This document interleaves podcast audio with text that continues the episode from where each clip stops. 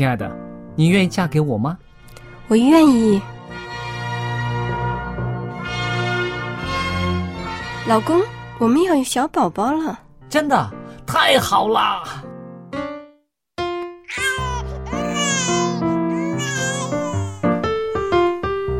妈妈，妈妈，看我画的画，好看吗？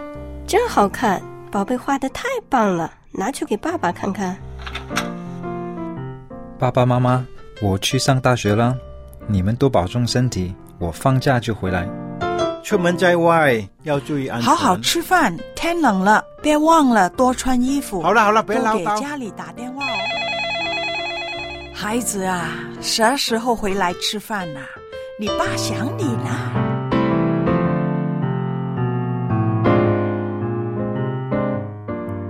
好，明天就回来。家人，给我生命的人，与我共同生活的人，与我分享喜悦的人，也是给我带来麻烦的人。每一天说说笑笑，有时也吵吵闹闹，因为我们是一家人。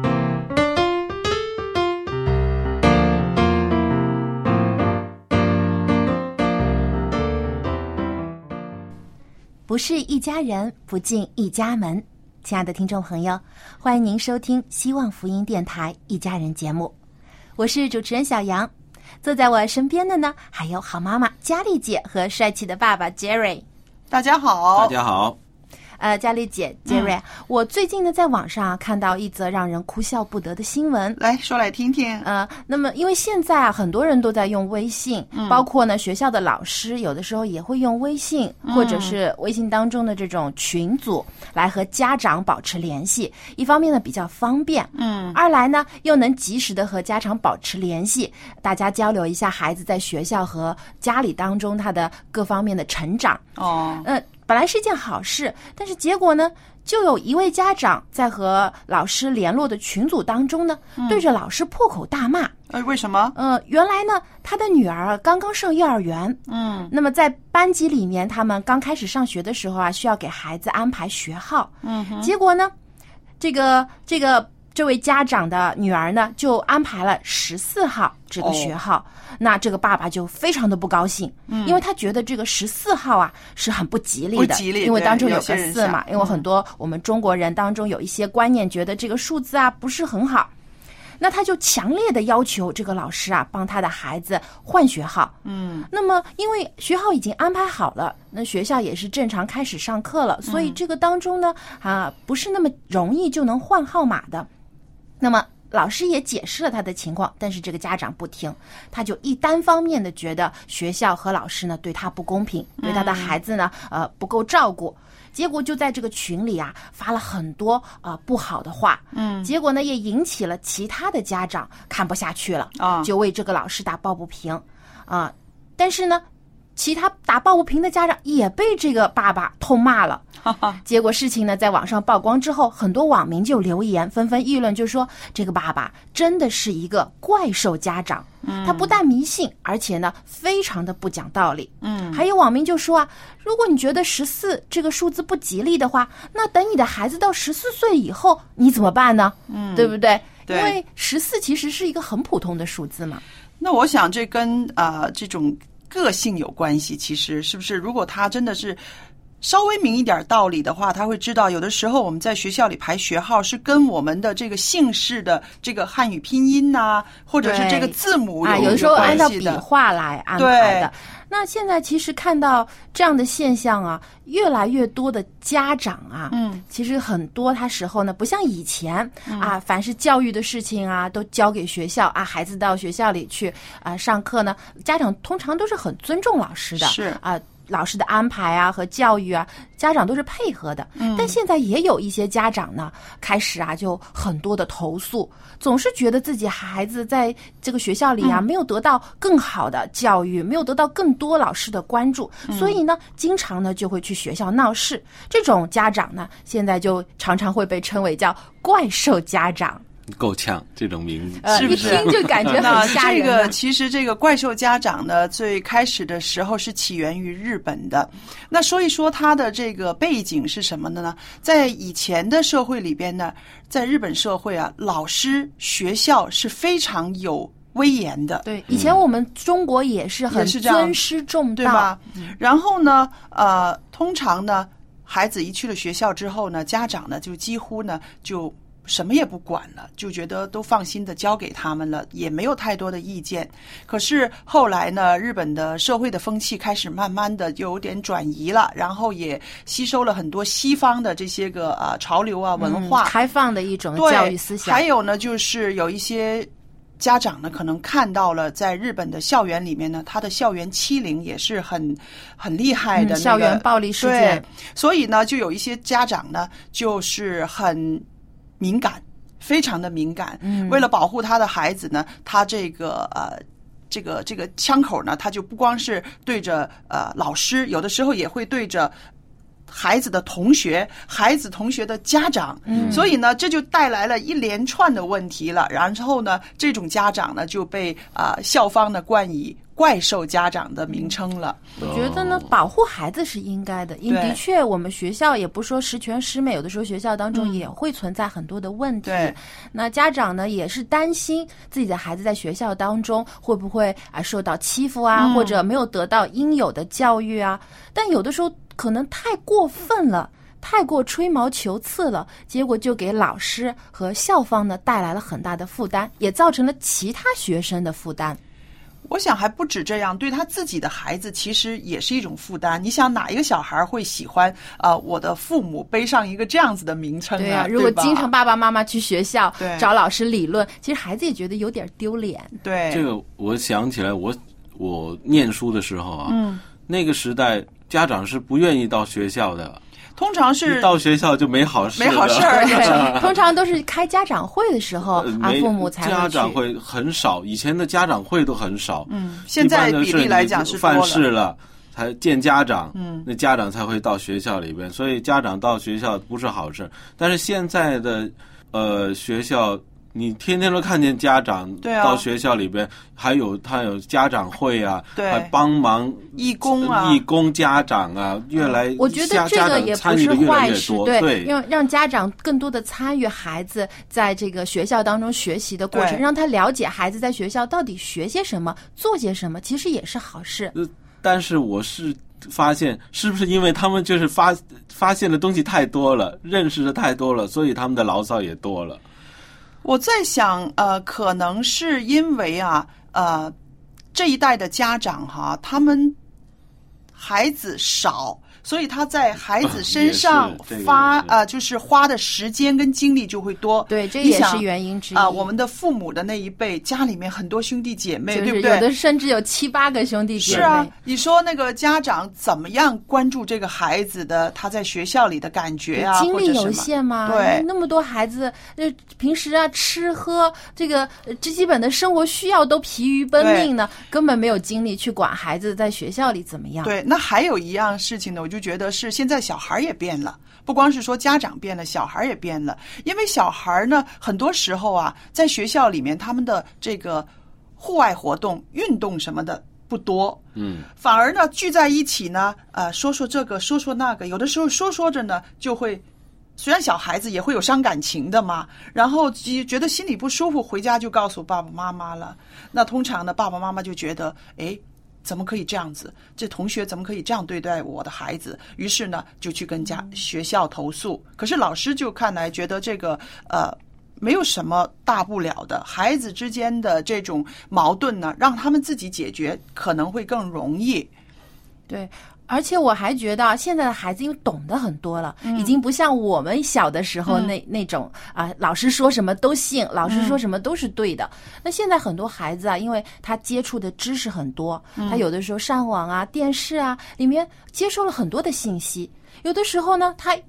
自己接收到的信息和老师说的一有出入的时候呢，他就开始有怀疑，也开始慢慢呢会挑战老师的权威了，不像以前的孩子那么听话了。那我在学校里当时做老师的时候呢，就发现很多的孩子啊。他经常呢，不但会问老师问题，有时候甚至对老师给出的答案还表示质疑。嗯，挑战你，对，啊挑战，对。嗯那呃，其实这也是一个好事，并不并不算是呃他们不尊重老师，因为他们的确是有很多的疑问。嗯，但是有的时候，当他越是在挑战老师权威的时候，慢慢慢慢呢。他就不像以前那样对老师有绝对的服从和尊敬了。嗯那可能这种思想慢慢带到家里去以后呢，那现在的家长也觉得我的孩子去学校读书是接受这种啊服务的。把哦教育看作是一种服务，嗯呃，我花钱让孩子去学校，那么学校呃学校就提供这个教育作为服务，嗯那我的孩子就是顾客了。那现在不是说顾客就是上帝吗？对啊，顾客永远是对的永远。是对的对啊，那那父母就是上帝的父母了。那当当然，他们就觉得，呃，一旦自己的孩子好像看似有不公平的对待，他们就要抱怨，他们就要去学校去理论，因为他觉得我既然花了钱，就要花的值得。但是我猜呢，像这种怪兽家长呢，他可能在学校里面表现出来的他的这种性情啊、性格啊，让让学校很为难。有的时候，我想这种人的性情，其实他在他的工作的地方，或者是在他家里面的话，也是比较会挑毛病，会愿意，就是很容易跟人家呃杠上的那种人呢、对，就是很很抓住一些小事啊不放的人。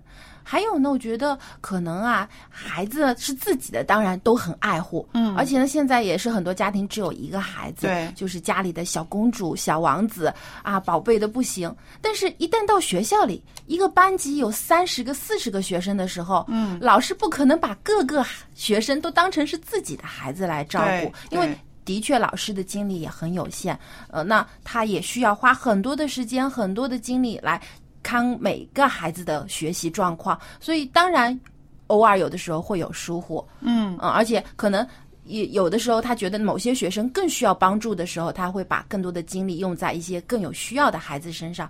那我觉得家长呢，更多的也要体谅一下老师的苦心，因为老师也有很多的难处。对，因为我是家长呢，所以我也会呃特别注意到我们孩子啊，他考试的时候啊，他的分数啊，或者是什么。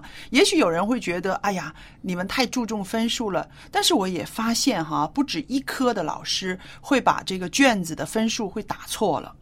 那曾经试过呢，呃，错了。少了十二分，是因为他那题搭了十二分呢，没有把它加进去，那就变成总分就少很多了嘛，对不对？对对所以在那个时候，我也是矛盾了一下子。我没有火，但是我也矛盾了一下子。我那心里面有点觉得有没有搞错啊？呃，心里肯定怎么会也不舒服对，不舒服。可是也不好意思说在女儿面前弄出来，因为她已经觉得很。很很很害怕，他说我要去找他哈，要让他给我补回来哈，不知道怎么觉得委屈对啊，那我心里面是不舒服，可是我就觉得啊，十二分也太多了啊！如果一两分我也就算了。后来呢，我就调了一个角度来想，你想在改卷子的时候，一个高中的老师他可能要改一百多份。有的学校要改两百份，对不对？那在这个时候呢，忙中有错，对，忙中有错。那忙中有错的话，不是他愿意的，不是他刻意的。那有了这样子的一个一个调节之后呢，我就不生气了嘛。然后我就跟女儿说：“你去跟他说啊，这里呢老师算少了一个，不是老师的错，可能就是忙中有错了，嗯看漏那么了看漏啦，怎么样的？呃，然后后来这个事情就解决了。那在这个时候呢，我就想到一念之差。我想这些怪兽家长也就是一念之差。你如果是就觉得这个老师他就是跟我过不去，跟我们家孩子呃过不去，就是这样子对待我，我不饶他，那你肯定会怒气冲冲的去找他，因为这个理在你手里嘛，嗯对不对？但是如果你这么调过来一想的话，老师平常又这么忙，到考试的季节要改这么多的卷子，那他本身已经是在一个呃非常紧张、劳累的一个状态当中了。这么想的话，那这事儿不就开了吗？如果每一个家长都像您这么想的话，老师一定非常开心了，因为有这么体谅的家长。因为这个也是一个过程啊，就是说你那个思维的一个转换，一个过程，所以每个人其实都希望有这样子的这个这个自觉吧。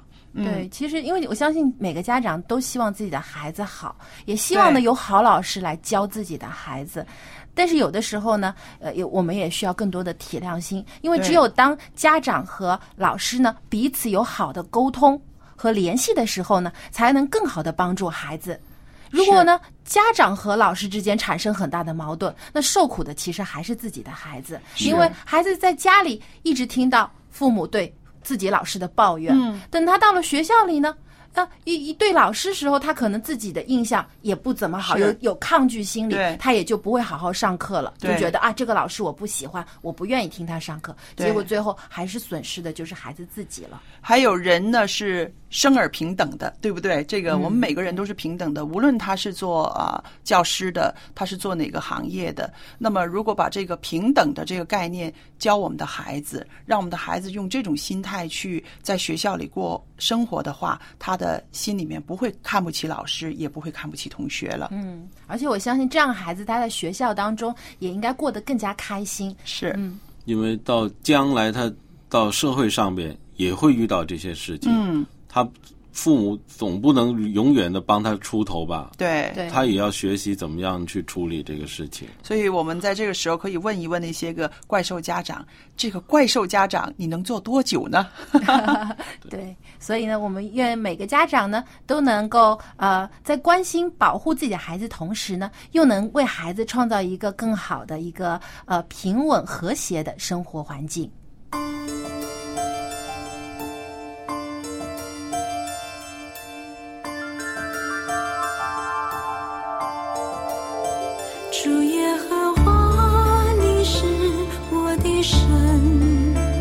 生命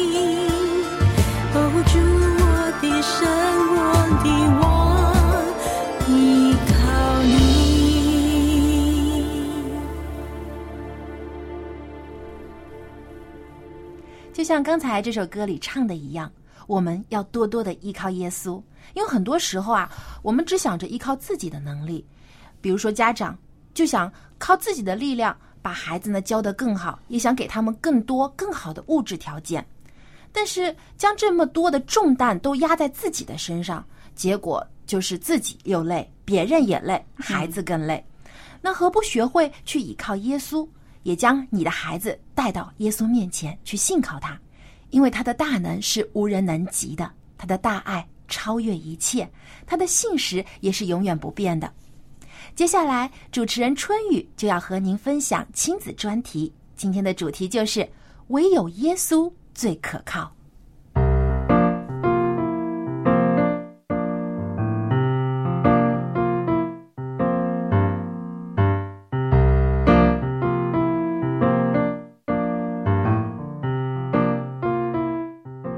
各位亲爱的听众朋友，欢迎您来到亲子专题的时间，我是主持人春雨，非常的高兴我们又相会在这样的一个频率当中，相会在这样的一个节目当中。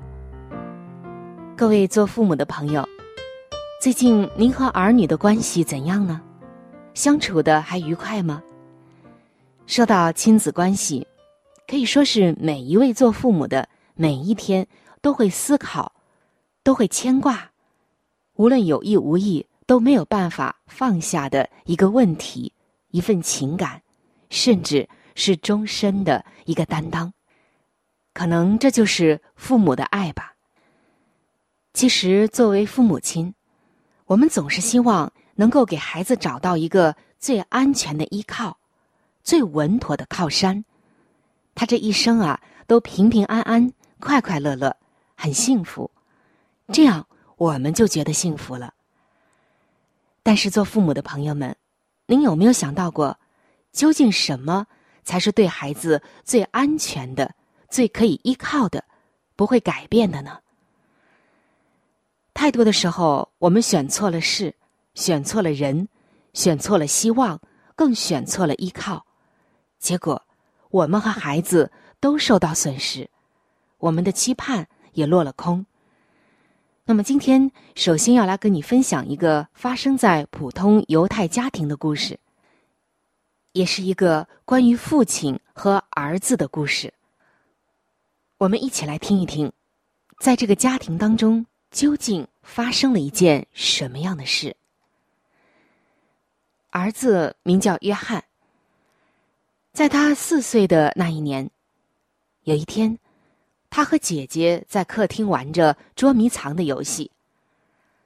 他们玩的正高兴，父亲抱起了小约翰，把他放在了沙发椅的上面，然后伸出双手，做出了接的姿势，叫他往下跳。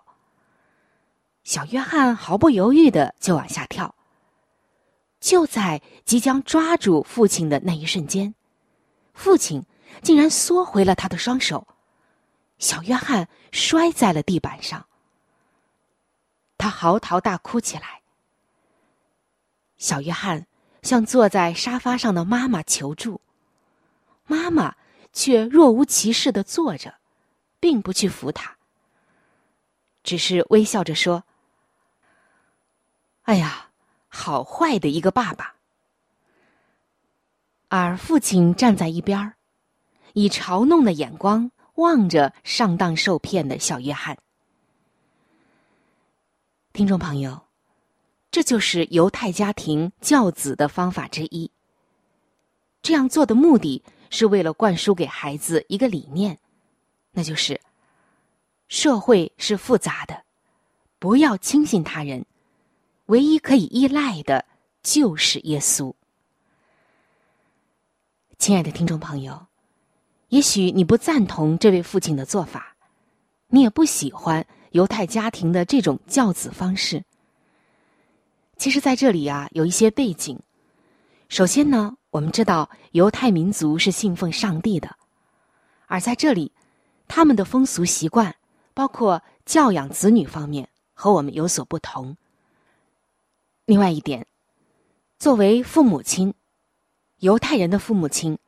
他们也很爱自己的孩子，只是希望孩子从小就知道什么是可以依靠的，什么是靠不住的。人是善变的，是靠不住的，只有耶稣是可以永远依靠、不会改变的。而在这里还有一点提醒，就是我们并不是鼓励有一些做父亲母亲的，就照着上面犹太家庭这个父亲的方法去做，然后你也故意的不接住孩子，让孩子嚎啕大哭，再和他讲一些道理。我们并不是这个意思，而刚刚故事中的那位父亲早已计算好了跳下来的那个距离，也就是孩子的安全性。可以说，无论是桌子、板凳，到孩子跳在地上，包括地上会有毯子等等，这些呀，父母亲们早就做好了。犹太的父母亲只是为了让孩子明白道理，并不是为了让他们真正的摔着、摔痛。我们只是要让孩子知道，在这个世界上，一切都会变，人也是善变的，即使今天不变的人。明天不知道，今年、明年、五年不变的人，十年以后不知道。世事的变迁也是如此。所以，让孩子明白，从小就不能的过分依赖人，使他明白一个道理，那就是唯有耶稣可以依靠。不要轻信他人，不要轻信你眼见的，唯一可以依赖的就是耶稣。另外，犹太家庭的孩子们都要回答这样一个问题，我下面就告诉你这个问题是什么。那各位做父母的可以想一想，如果我们问自己的孩子，我们的孩子会怎么回答？来听这个问题：假如有一天房子被烧着了，你将带着什么东西逃跑？犹太家庭的父母亲都会问孩子这样一个问题。如果孩子回答是钱财，父母就会进一步的问：有一种没有形状、没有颜色、没有气味的宝贝，你知道是什么吗？如果孩子回答不出来，母亲就会告诉他：孩子，你要带走的不是钱财，而是智慧，因为智慧是任何人都抢不走的。你只要活着，智慧。就永远跟着你，亲爱的听众朋友，你会怎么回答呢？如果你有孩子，当你问他同样问题的时候，你的孩子又会怎样回答呢？是的，当你一无所有的时候，你拥有的最有价值的，能使你起死回生的，只有智慧，而且任何人都抢不走。智慧的源头在哪儿呢？在乎于上帝。这个时候，对于一无所有的孩子们来讲，唯一的依靠就是耶稣，就是耶稣给他的智慧。圣经告诉我们，敬畏耶和华是智慧的开端，认识至圣者就是聪明。所以，告诉孩子，真正重要的是智慧。平时就要培养。危难的时候要抓住智慧。在圣经的箴言书当中，有很多宝贵的关于智慧的话语。这里说，人有智慧就有生命的泉源，愚昧人必被智慧惩治。因为智慧比珍珠更美，一切可喜爱的都不足以比较。智慧必入你心，你的灵要以知识为美。得智慧、得聪明的，这人变为有福，因为得智慧胜过得银子，其利益强如金金。不可离弃智慧，智慧就护卫你；要爱他，他就保守你。亲爱的，做父母的朋友，尤其是做基督徒的父母亲，当我们这样教养孩子的时候，孩子就会明白。唯有耶稣是真正的依靠。另外，当他走到人生的困境、绝境的时候，只要他还有上帝给他的智慧、坚韧，那么一切都可以东山再起。让我们用上帝的方法来教养子女，以圣经的话语来充满祝福他人生的每一个阶段。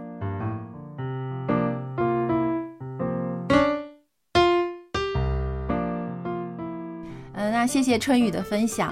那刚才他提到了，呃，让我们的孩子去寻求智慧。嗯，但其实我们现在这个教育当中啊，很多家长都让孩子去学这个学那个，就很多知识啦，很多我想知识跟智慧是不一样的，是不是？嗯我们得到资讯啊。这些知识的现在渠道真的是太多了，对对不对？就像小杨你刚刚说的，每个家长都很关注，然后孩子也是无可奈何的去关注。但是怎么样让他有这个做人的智慧？呃，敬天，那中国人说敬天，我们基督徒说我们敬畏上帝的那种智慧。那么，然后呢，看到我们人类啊，其实都有软弱，对我啊、们都有缺乏，能对不对力也非常有限。对这种真实的看到自我的话呢，我觉得是一种智慧啊。嗯，还有呢，我觉得在圣经当中，特别箴言书当中，有很多教人做人的道理。对还有你如何去对待别人。嗯，我觉得像耶稣所说的，我们要爱人如己。是那我们也要教自己的孩子如何去用爱来对待别人，嗯而不是一心只想着啊，我要比别人强，我要去竞争，我我要做人上人。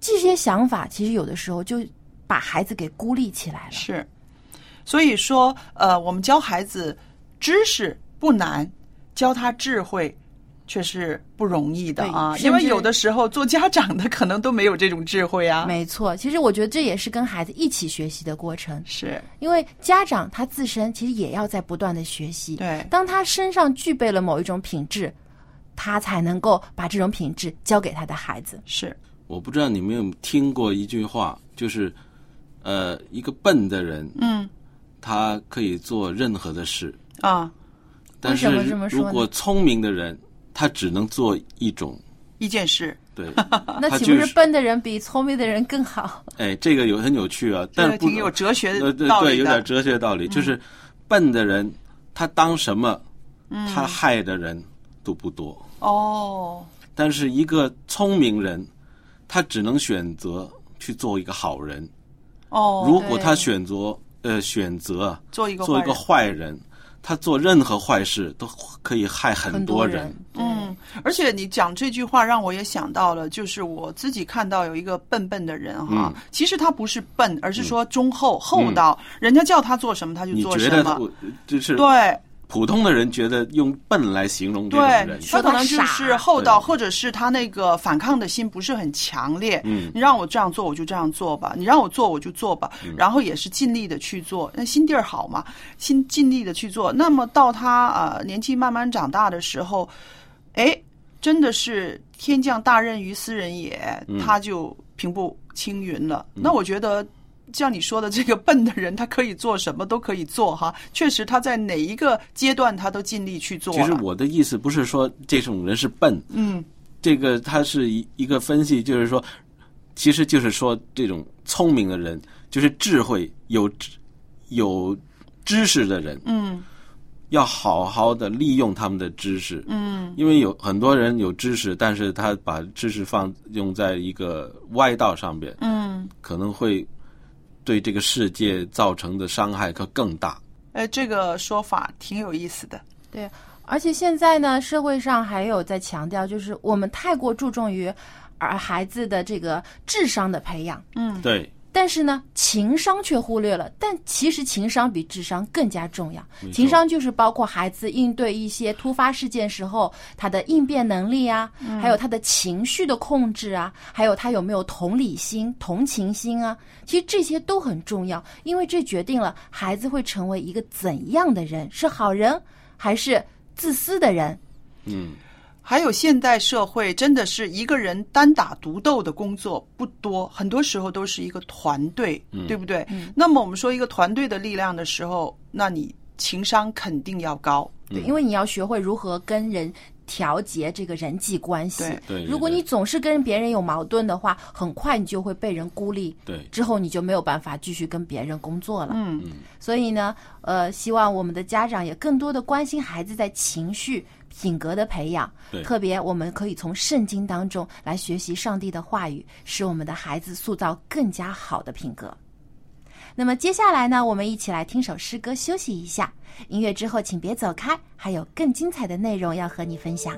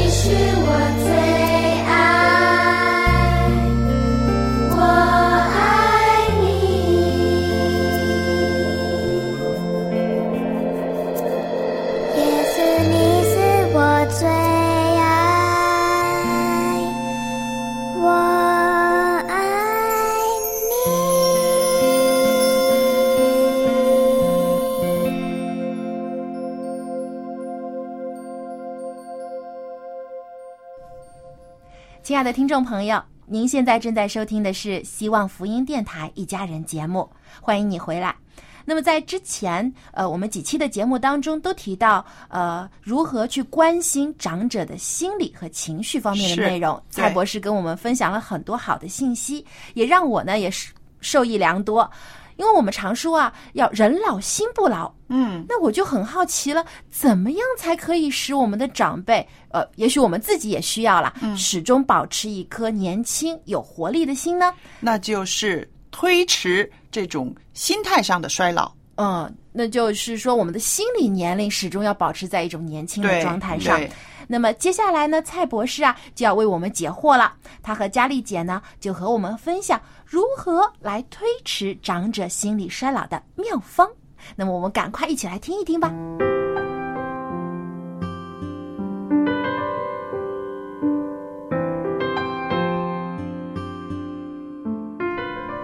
蔡博士您好，哎，你好，又到了我们在这儿呢一起来分享这个家有一宝的这个环节的时间了。那么我们都知道，人年纪长大了，人老了啊，我们的器官呢肯定会随着岁月呢会不相衰老。但是呢，我知道其实也有一些方法呢，可以推迟长者的心理方面的衰老。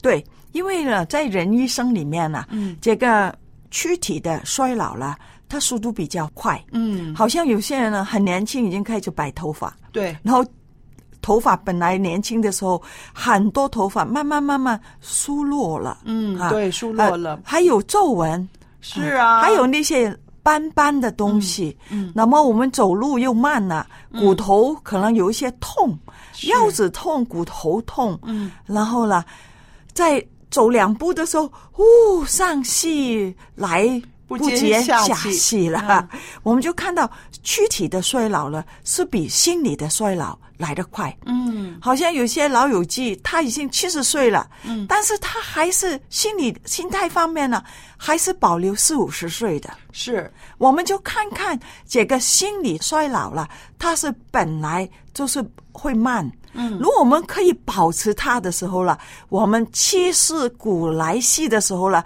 变得七世是小弟弟了。哦，所以我们就要看看怎么样可以保持我们这个，特别是心态的衰老。嗯如果心态的衰老是慢的话了，我们身体可以精神方面呢，可以支持它，也可以是缓慢起来的。缓慢起来。我第一就讲到一个，一定要保持一个自己的精神的状态，嗯因为这个精神状态必须要保持有争取心啊、希望啊、理想啊，嗯。那么对我们的心态的衰老了、有一定的作用。还有，因为心态了，它是强的话了，你的身体也跟着壮起来。嗯，所以这个保持心心平衡，这个意义是非常有这个重要的理念。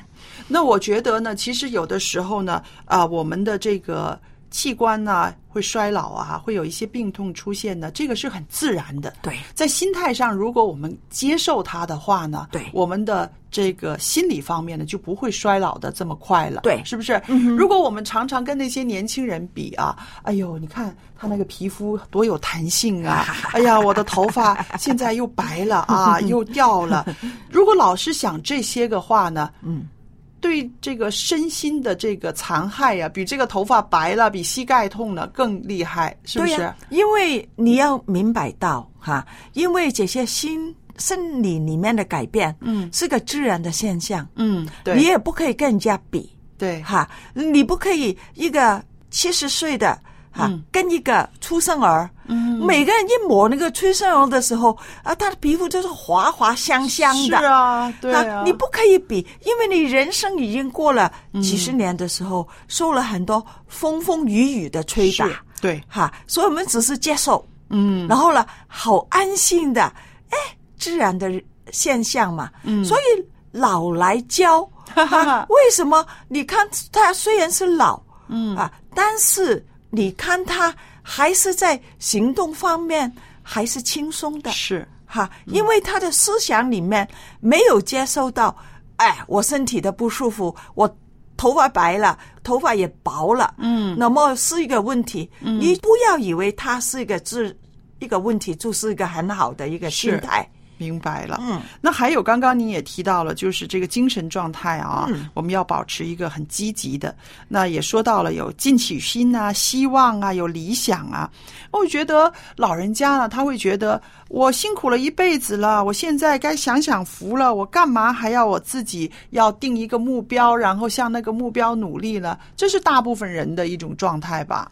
对呀、但是这个这样的状态就不对了。不对，那嗯你就是等死而已了，这样的心态。嗯我们必须要有目标，嗯好像你个目标里面，你都讲，哎，我要在六十五岁之前呢，我学学会了 A、B、C 那二十六个字母。嗯，这个是个非常好的目标来的。对对，对虽然你的目标不要把它定得太高，嗯到六十五岁我要会讲英语，嗯那个就不行。嗯但是你可以学会了二十六个字母，嗯那个不困难呢。对，那可能就是朝着你会讲英语的那个，已经是做了第一步了。没错，嗯，所以我这个是很重要的，对我们的心态来讲。第二呢，我们一定要多用脑。哦，多用脑。啊，如果你不用脑的时候了，那个那个脑不用了，它就慢慢慢慢长锈啊。嗯有没有听过广东人说的？对，个脑生咗手啊。啊，就是嘛。所以我们说，因为我们的大脑了，嗯最主要它是主宰我们人体每一个部分的总司令来的。哦，当我们的大脑衰退的时候，嗯别人导致了每一个器官都会出现一些老化、衰老的情况。嗯。还有呢，这个大脑了，对人的知识啊、智慧啊，还有思维的，具有很大的影响。哦，我们老年人呢，啊，老友记啊，嗯。我们要多多用一点谢老。嗯。所以我们就是提议他们呢，老人的时候了，我们喜欢在中心里面嗯。围棋呀、下棋呀、跳棋呀，哈、嗯。甚至打麻将，对，就是这些都是要用脑的啊，嗯哈，要使那个我们的脑细胞啊，嗯保持它啊不萎缩，嗯，那么这个就是说是预防失智症的一个方法。非常重要的一个方法。嗯，那蔡博士，您有没有一些什么建议？比如七十岁以上的老友记哈，每天给自己定一个什么样的目标可以动脑筋呢？就是说，除了他要找人下棋呀、呃，干什么运动啊，这些个团体的活动之外，他一个人在家的时候，他可以怎么样用脑呢？呃，那个用脑很简单，会用手的人就是会用脑，哦，所以必须要动动哈，必须要动。嗯所以起床的时候，你最主要起完床弄完了，你应该做的时候，嗯，定一个时间表，可以做一些伸展操哦，哈，毛巾操。嗯我们可以在家可以还没有出外的时候，就是用手。嗯啊，这个伸展的时候一定要用手的啦，嗯嗯毛巾操一定要用手的啦，嗯是吗？定一些目标，你是做什么？可能是练字，练字，哦，那个是很简单，哦，是吗？虽然你可能写的很漂亮，嗯但是还是有用一些废纸啊，用一些笔啊，可以在上面写写练练或者画画。那还有，如果是背背书啊、背背诗啊、背背圣经经文啊，也是可以的，一个人都可以的，哦，非常好的。如果懂音乐的时候拉拉弹弹，嗯那些就是很好的哈、刚才我们讲了很多出来了，是吗？是是所以这些都是在我们眼前，每天早上起床都可以用到的。对，所以就是一个人在家里面都可以手脑并用了啊，嗯嗯嗯，嗯，有时候我们还可以了唱唱歌。唱歌，我就喜欢把那个试歌本啊、嗯赞美诗等等的嗯啊，有空的时候我也喜欢打开来唱唱。嗯因为虽然我们大的时候记忆力不好，但是你唱唱的时候，慢慢慢慢一两首，你也会背。会背的时候，就是一直唱下去，还有就是个好的。就唤醒你的记忆啊，真的忘记的的歌词什么的都嗯都会回来了，是啊，不是？对呀、嗯啊，除了这个多用脑之外了，嗯，我们还跟着了，一定要参加一些体育的锻炼。体育运动，对，嗯。因为这个体育的锻炼呢，不但可以改善我们，还可以加强我们的生理的功能，嗯。特别是增加我们的体质啦，嗯。我们的血液的循环呢，血液循环好，通就不痛，对对，是吗？然后不痛的时候呢，我们也可以哈、增加我们的免疫能力。是，那么免疫能力高的时候，百病都不侵。嗯，百病不侵。对，所以你会看到了我们增加生活的乐趣。嗯，哈，因为你出去做锻炼的时候，最好了在户外，那个在户外，嗯天气暖和的时候，不会太热，不会太冷，嗯那个是最好的。选一个时间有一点太阳，因为有太阳的时候，出去的时候了，你的心情特别愉快。对，因为那个阳光在我们锻炼的时候，我们的脑就分泌那个安多芬。嗯这个安多芬这样的东西啊是用钱都买不到的。是啊，因为为什么呢？它是自然的止痛剂，嗯就是那个麻药，嗯好像那个鸦片一样的，嗯可以止痛的。嗯，那么而且还可以让你的心情豁然开朗的，是不是？对嗯对对。那么我们在锻炼的时候呢，记住每天要笑一笑。嗯，我们这个三笑是很重要的。对，那个笑的时候了，我们真的要笑，不是皮笑肉不笑那种，但是哈从心里笑出来。你要用你的手放在你的胸部或者是腹腹部部的时候，嗯。哈哈哈哈，它是哦真的推动的。明白这样的锻炼的时候了，它是加强了你的血液的循环，嗯，加强了你脑里面的那个安多芬的分泌。哦，所以对我们的老友记来讲了，你一定要哈哈哈就不要了。好像我看到有些人呢，啊做锻炼的时候，在做锻炼的时候，嗯一边跑一边大喊。哦，我觉得那个大喊对我们的喉咙不太好。对，哈，所以有些人他就是很喜欢看自己可以练那个气的时候、嗯哦，他大喊啊、对我的耳朵也不好，它影响我了，是吗？嗯但是你笑了是不会有问题的。嗯你大笑的时候还有感染力，对你笑的时候，其他人也跟着你笑的。是是啊，你不相信的时候，你就在一个小宝宝面前，嗯你跟他笑的时候，他也跟你笑，是是吗？对对所以这个有感染力。嗯，所以说到这个体育锻炼呢，我就想起来了，呃，我每天上班呢，就是坐 bus 的时候呢，经过这个城门河，河边上呢有好几个呃，真的看起来是八十几岁的人了啊，嗯，有男的有女的，他们那个做一个体操拉筋，对，哇，好厉害哦！他们的头可以贴到贴到膝盖、贴到脚什么的。我觉得他们这些个呃功夫不是一天得来的，哎，日子有慢慢日子有功，对，所以我们必须要有这个锻炼。嗯最后又讲讲，必须要处理好人际的关系。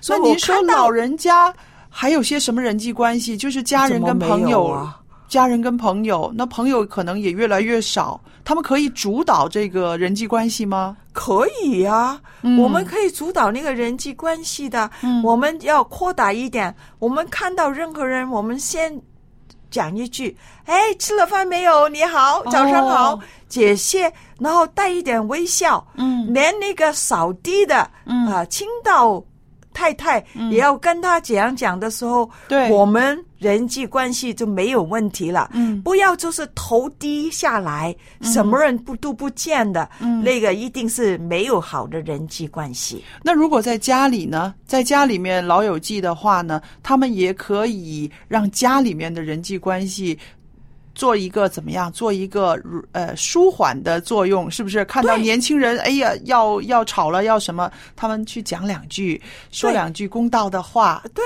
安慰一下人。对，这个已经可以做到了。所以你看，长者把自己的情绪管理好，不光是自己可以健康，一家人都有福气哦。